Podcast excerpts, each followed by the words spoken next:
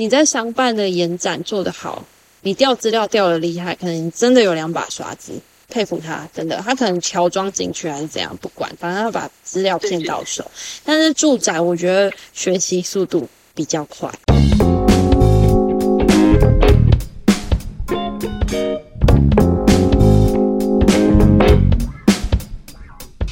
大家好，我是阿拉尼。大家还记得上集 L 琳跟我们大家分享了哪一些的内容呢？关于延展人员，他的一天大概是什么样子？他需要做些什么事情？他们在看案子是怎么样跟其他的建设公司或者是其他的代销公司在互动的？那我们今天呢，就要深入再来多探讨一些其他的东西喽。不过我们会来从就是上礼拜还没有结束的，诶，关于这个专案的人员，他会。会需要有什么样的技能，他会比较合适来担任呢？好，那我们话不多说，就开始吧。那如果像专案呢？因为刚才提到说他们会需要跟很多不同的单位做沟通，他们要会的语言更多，会不会他那个地方他需要的这种嗯学历的背景会比较局限一点？专案的部分。呃，这是我自己个人的看法。我觉得专案需要的是，可能你要有一定的基本知识。那因为有些专案通常都是你跟代销配合，你把公司的房子委托给代销去销售、包装、销售，所以其实你只。要做的事情是跟代销和公司之前做沟通的桥梁，所以他其实横向沟通的能力可能要很好，那要处理杂事的能力要很强，因为呃，你不只要跟代销沟通，也要跟公司沟通，也要跟营造厂沟通。哦，为什么会跟营造厂沟通？呃，有时候你可能会需要带看样品屋或食品屋，对，哦，对，那那带看的。呃，是不是可以让客户进去呃工地里面看？这种，这可能就是也是一个很像沟通的能力。那讲到代销，其实我一直觉得很好奇，就是关于代销这一个职务，或者说这种公司，他们存在的意义是，就只是比较好卖出去嘛？可是像很多建案，他们都秒杀，为什么真的需要有代销公司？那你可以想。为什么这个建案同样在一个地方？假设隔壁从化区好了，从化区对最好比较，就可能哎，这个转角有一个案子，那过了一个过了一个路口，那边又有一个案子，那为什么那个案子卖的比较好？那这个案子都乏人问津。嗯，难道不是因为你们延展人一开始在设定价格的时候，可能有一些设定的比较高，有些设定的比较低吗？对，这也是一个部分。那代销其实自己也有养一批延展人员。哦，代销有养一批延展人员，没错。所以延展的出路可能在代销那边也是蛮多的。然后代销他很吃他的产品包装能力，还有呃实物经验，很吃他们的实物经验。所以其实好的代销，他可以把你的产品打造的漂漂亮亮的。打造的可能很有质感，它可能你一瓶只是要卖五十万，但是它可以透过它有限的预算去发挥它最大的价值的时候，它可能可以把接待中心打造成一瓶卖七十万的等级哦。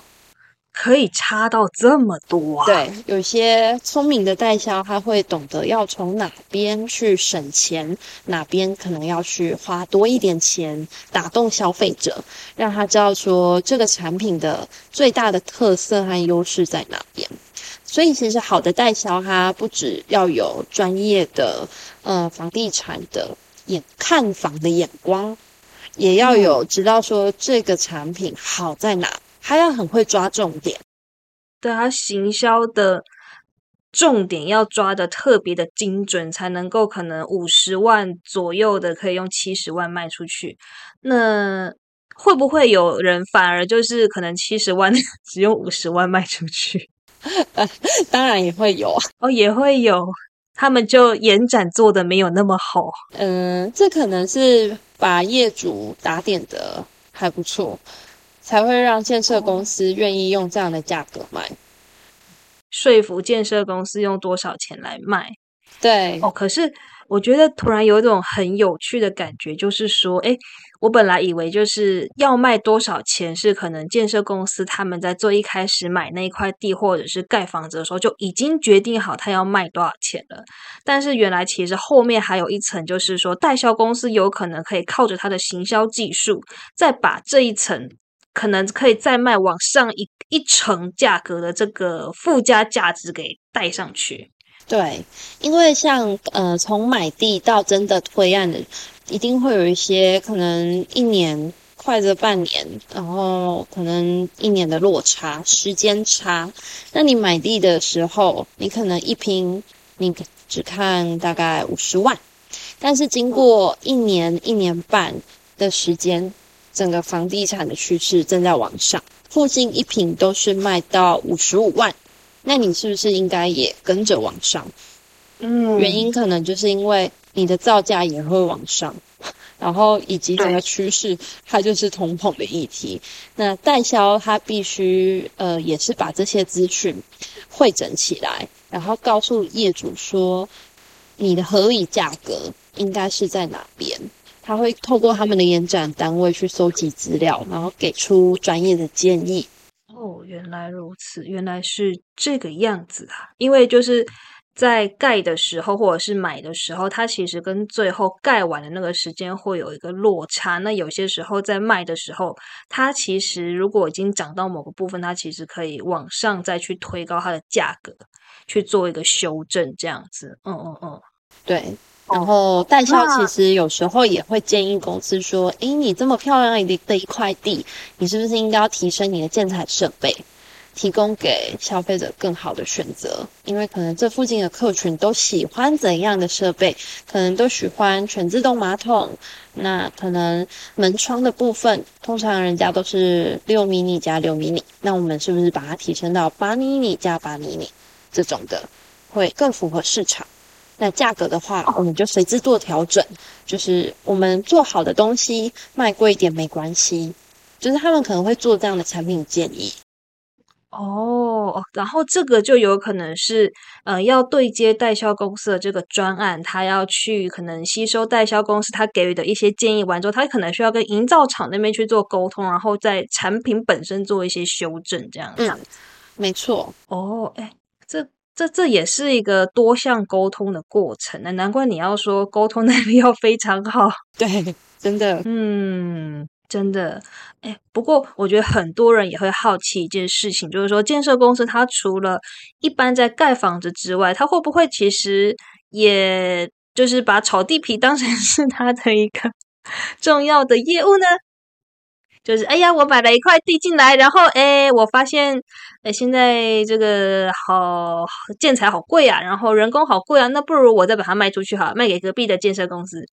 哎，通常有些会这样，嗯，有一些会这样，对，偏少哦，是，嗯，建设公司主要的工作都是买房子盖盖卖出去，对。所以大家不要再觉得说建设公司就是炒地皮了，没有，他们没有炒地皮，他们真的就是把房子盖出来再卖出去，他们没有没有在炒那个地皮。嗯，对对对，没错。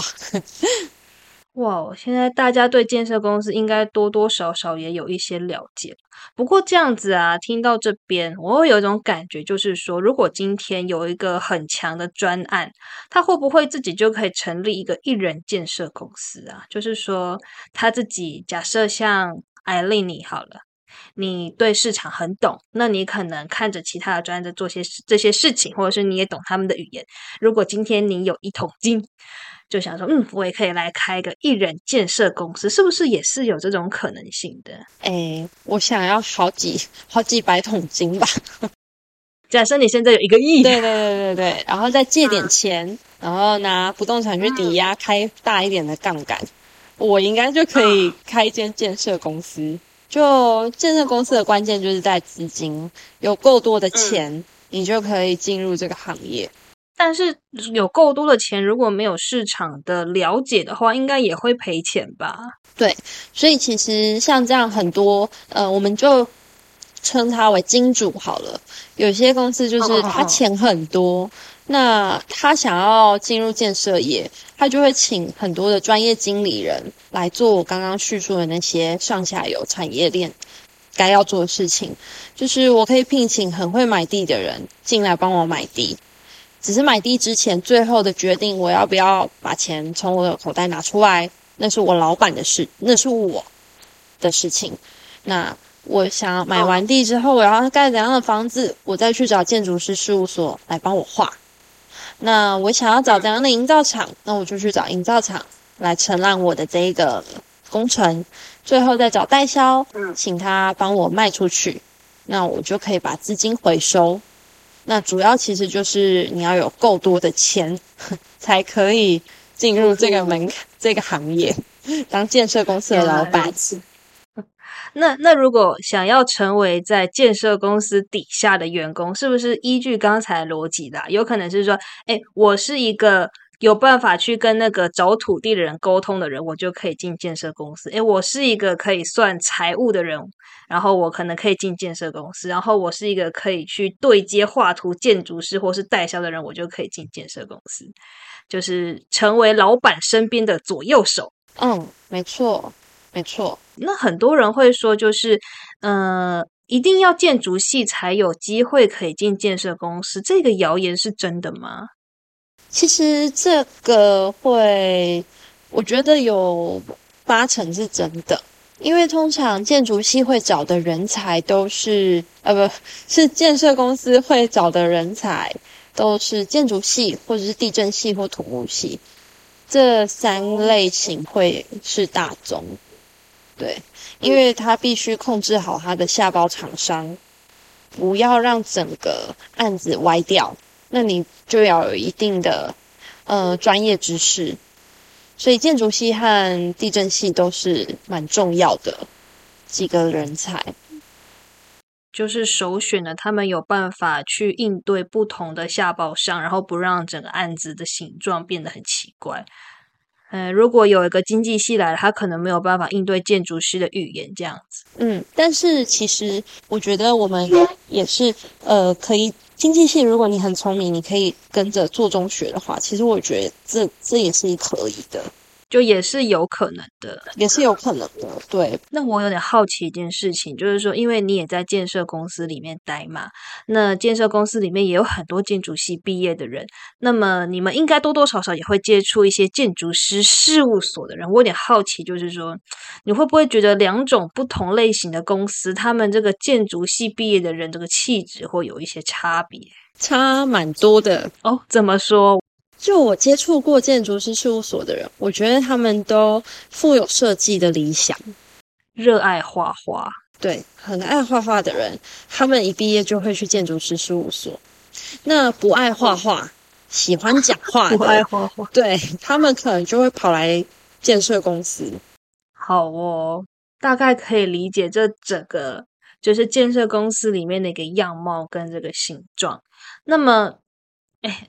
L 令，我想聊聊关于你的事情。听说你最近有一些职务上的变动，我有点好奇，说，哎，在建设公司里面当延展人员，你变动，你可能可以变去什么样的地方做一些什么其他的事情呢？嗯，其实做完延展啊，我觉得你去去卖房子，或者是当专案，或者是做土开，我觉得都是有机会去发展的触角。那我的我最近是有职务的调动，是去做改做商用不动产的管理。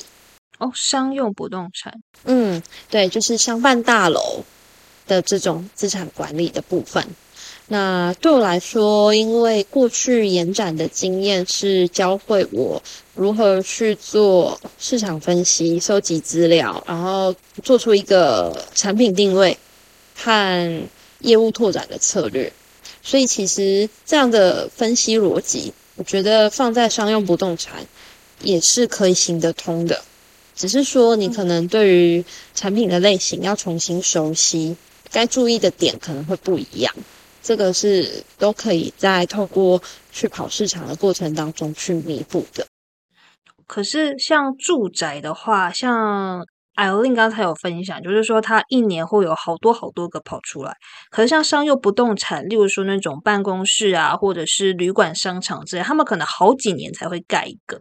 就是说，他的感觉好像差蛮多的耶。嗯，对，因为商用不动产啊，你可能去看好，就一样是南京南京东路那边沿线，它从三段到五段，你可能从二十年前。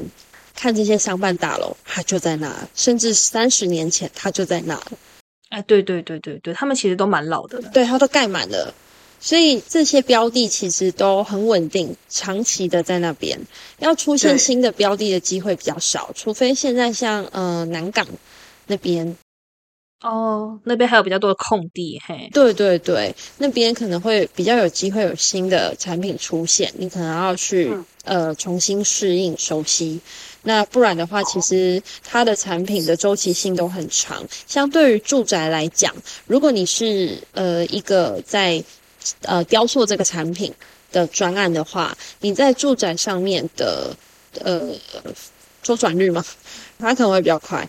你可能在住宅产业你待一年，呃，说三年好了，你可以完整的走完一个案子的周期，然后第四年开始又再走第二个案子。那但是如果在商办的话，你可能要等个五年、八年、十年，你才会有一个案子出现，公司才会有买一块地，让你去重新雕塑这个产品，设计、招商、落成。那那这之间，就是作为一个延展人员，从住宅的延展之后，可能有点变成像是商业。不动产的延展，或者是商业，因为你要管理嘛。你如果要管理的话，你可能会需要知道他们要租多少钱，或者是要怎么样去设定某一些价格。那你觉得这中间可能最大的落差会是什么？还是你还无法想象？我觉得住宅的延展啊，好处是你可以很正大光明的跟同业交流。那你去他的暗场去看人家的暗场怎么做的时候，你可以学到蛮多的。那他你问他会有答案，我觉得你带到的资讯量会更多，我学习的速度会比较快。这是这是真的有差。然后相伴是相伴，你就很像小偷。然后真的很像小偷，然后你要跟商众打好关系，然后让他给你提供资讯给你的这个过程，其实我觉得并不如住宅的这种延展气氛要来的好。感觉住宅的延展那边比较有互助的精神。对，没错，因为住宅的延展是一个已经最近啊，最近都蛮开放的一个。呃，状态了。对对，这是状态。像我们董事长以前在做的时候，他说他还是要用假客户的方式，偷偷摸摸的进去，假装我要买房子去套话题。但是现在是大家可以大啦啦的说，我是延展，我想要去你那边拜访，可以吗？差蛮对，差蛮多的，跟布鲁斯的经验差蛮多。他还被管理员吓过，管理员还说要报警。对，没错，这就是我觉得。嗯，其实我觉得这有一个有好有坏啦。你可能你在商办的延展做得好，你调资料调的厉害，可能你真的有两把刷子，佩服他，真的。他可能乔装进去还是怎样，不管，反正他把资料骗到手。但是住宅，我觉得学习速度比较快。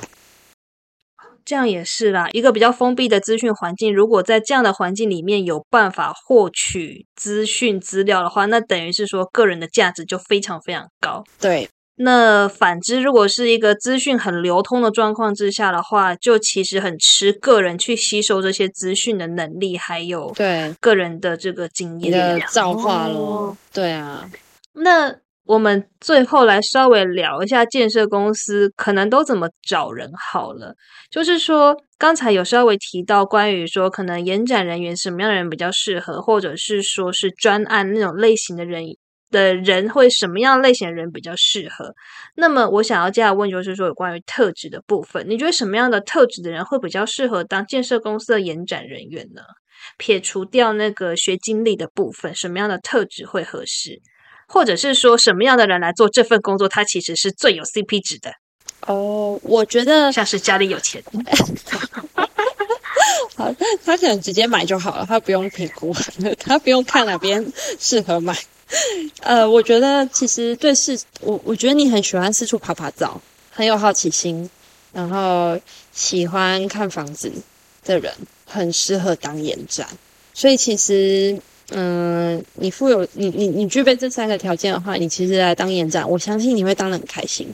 那第二个条件就比较硬一点，就是你可能带回资讯之后，你必须要耐着性子把资料分析好，然后做出你觉得相对中肯、真实的答案。这个可能就是比较需要靠时间钻研技巧的部分。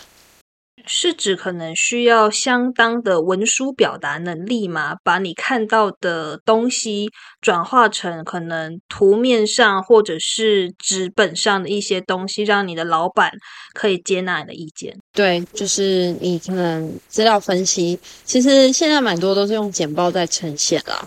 可能公司都用简报在沟通，所以你可能呃要花时间想一下你的简报要怎么做。那当然，简报好。的重点是在于你的内容是对的，质量是高的，这件事情就很花脑袋，所以你可能要能动又要能静，这是我对他的定义，我的注解。嗯，动静皆宜的一个人就很适合做这延展人员，一直想坐办公室的人可能不适合，或者一直在外面跑也静不下来做报告人也不行。对，那如果今天有一个新鲜人，就是说他才刚毕业，他想要去应征延展人员，你觉得你会对他有什么样的意见，或者就是说他可以做些什么准备呢？呃，其实他如果是本科系，例如建筑系或地震系的话，我觉得他都应该蛮好可以应征上的，就是他不需要做什么准备，他就是亮出他的毕业证书。我协同对了，对，对我协同对了，然后我又我又会说话，那又不会觉得说怕吃苦，怕吃苦这个部分是因为在外面跑的关系吗？还是对呀，因为你可能要四处跑来跑，就是跑跑照。哦，对，所以很多不动产行业他都会说，哎，你可能需要自备机车，自备车子。会有驾照这种的，就是因为你可能要一直跑来跑去。对你可能，嗯，像建设公司，我们可能一个礼拜可能出去几天，诶，一两天可能就是要跑几个点这样。那至少你可能，如果公司不能搭车的话，那你可能要开车之类的，这个就是蛮需要的技能。但是我很惭愧的是，我真的不太会开车和骑机车。哦，所以你都去捷运可以到的地方吗？对，没错，或者是要有一个很好的同事，可以两两一组一起出门啊。所以你们是同意两两一组一起出门的？嗯，我们同意，因为嗯，有时候两个人去问东西会问的比较多资讯回来，你可以补位啊。对，那也比较有，对对对，也比较有趣，那也比较安全。也是啦，比较安全，因为像我我是做建价的，有一些时候，有些时候估那种一整批的新建大楼，哎，就是像你们建设公司嘛，你们有些时候一整个大楼完工之后，我们要进去去估它，有些时候一个人进去，有时候有些时候会怕怕的，都会怕怕的，而且，所以我觉得这个行业对女生来说是相对啦，相对男生会比较不友善一点点，但是其实你你有胆量，你也不会。觉得好像有什么落差，对，就是说有胆量的话，其实也不一定会做的比别人差啦。对，那假设现在今天有一个老屁股像是我的话，我想要去应征像一样就是延展人员这样的一个职务，你觉得我做什么样的准备会比较容易可以上呢？嗯，你来应该直接上吧，这么好吗？对啊，你来应该是直接上，因为你原本就做估价，估价对这个市场已经很熟悉啊。对啊，你只是从一个可能已经盖好的房子去做估价，可能比较针对中古屋或者是新城屋。对，那我们这边就是再往前一点，你时间轴再往前推推推推推到从买地开始就要开始关注，在卖的时候就要开始看。那它只是时间，你关注的生命周期是不一样的，那个点不一样而已。所以你来应该直接上吧，你那么优秀。哦，真的吗？真的是非常感谢你的恭维，我好开心呐！欢迎投履历，希望我的主管没有听到。对，完蛋了，完蛋了。哎，不过，哈，像刚才 L 令有讲说，像是我做建价的，其实我所观察到的建筑的生命周期是不一样，因为我们基本上是看东西已经盖好之后，它可能实际上在市场上买卖会卖多少钱？就我们可能没有参与到比较多前面关于说在代销的时候，或者是建商在设定价格的时候那一段他们是如何去决策的。所以其实我们的这个资讯的收集，其实有差你们一段时间。那我们评估出来的价格，通常也跟你们有时候会有一段的落差。那就你们在看待我们建价这个样子的一个形状的时候，你们会不会觉得，哎呀，你们真的是井底之蛙？不会，其实我觉得不会耶。怎么说呢？因为，呃，建价的工作其实是要帮银行去做放贷嘛。对，所以我觉得在放贷的过程当中，你们用比较保守的风险角度。去去估这一个不动产的价值，我觉得来说是正确的。嗯，你们一定要比较悲观的看待这个市场，你才可以把风险降到最低。那我们只是因为我们必须要推案，所以我们要相信自己买的地，它会有希望，所以我们会比较乐观一点点看待这个市场。其实。也就是看的角度跟面向，还有我们要服务的目标是不一样的。就嗯，就延展人员要服务的是建设公司，他要赚钱，他要推案，他要把房子卖出去。那卖的话，一定是越高越好。就建价的这个部分来说的话，其实就是我们是一个风险管理的单位，所以我们一定要去做最坏的打算。如果发生了什么事情，这间房子要被卖掉的话，我要确保它可以有多少的价值，我可以回收回来。所以可能是对啊，就是看待的角度会不太一样，不一样。对，如果连建设公司都很悲观的话，完蛋了，可能台湾完蛋，不用买了。对，对，真的不用买了。对，但是其实如果你从二十年前的房价看到现在的话，它虽然有波动性的调整，它有修正，它它很微幅修正回去，但是长期趋势都是往上的，这是历史经验告诉我们的事实。因为通膨就是会往上。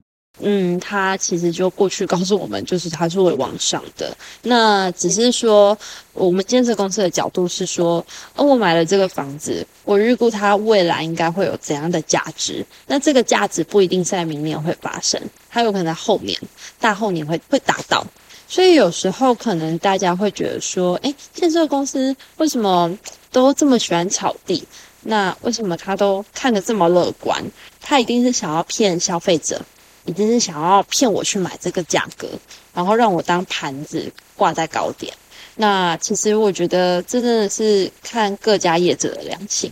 像我们自己，我就蛮认同公司的做法，是我们就是合理看待未来该要有的价值，那不会过度乐观，那但是也不会太悲观，就是做一个良心事业。所以选择一个建设公司，好的建设公司是很重要的。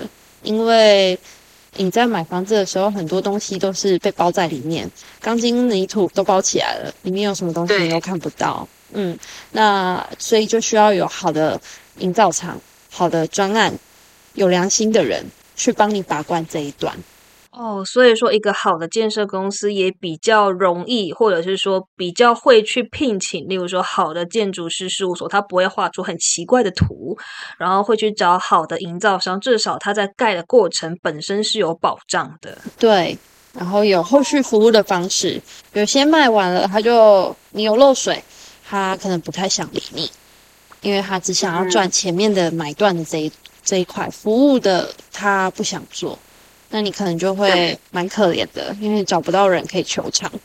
嗯，哎，那在最后的最后，在我们结束今天的这个访谈之前，我想问 Eileen，就是，哎，你自己在建设公司工作啊，你会不会有那种我想要买新房子的感觉？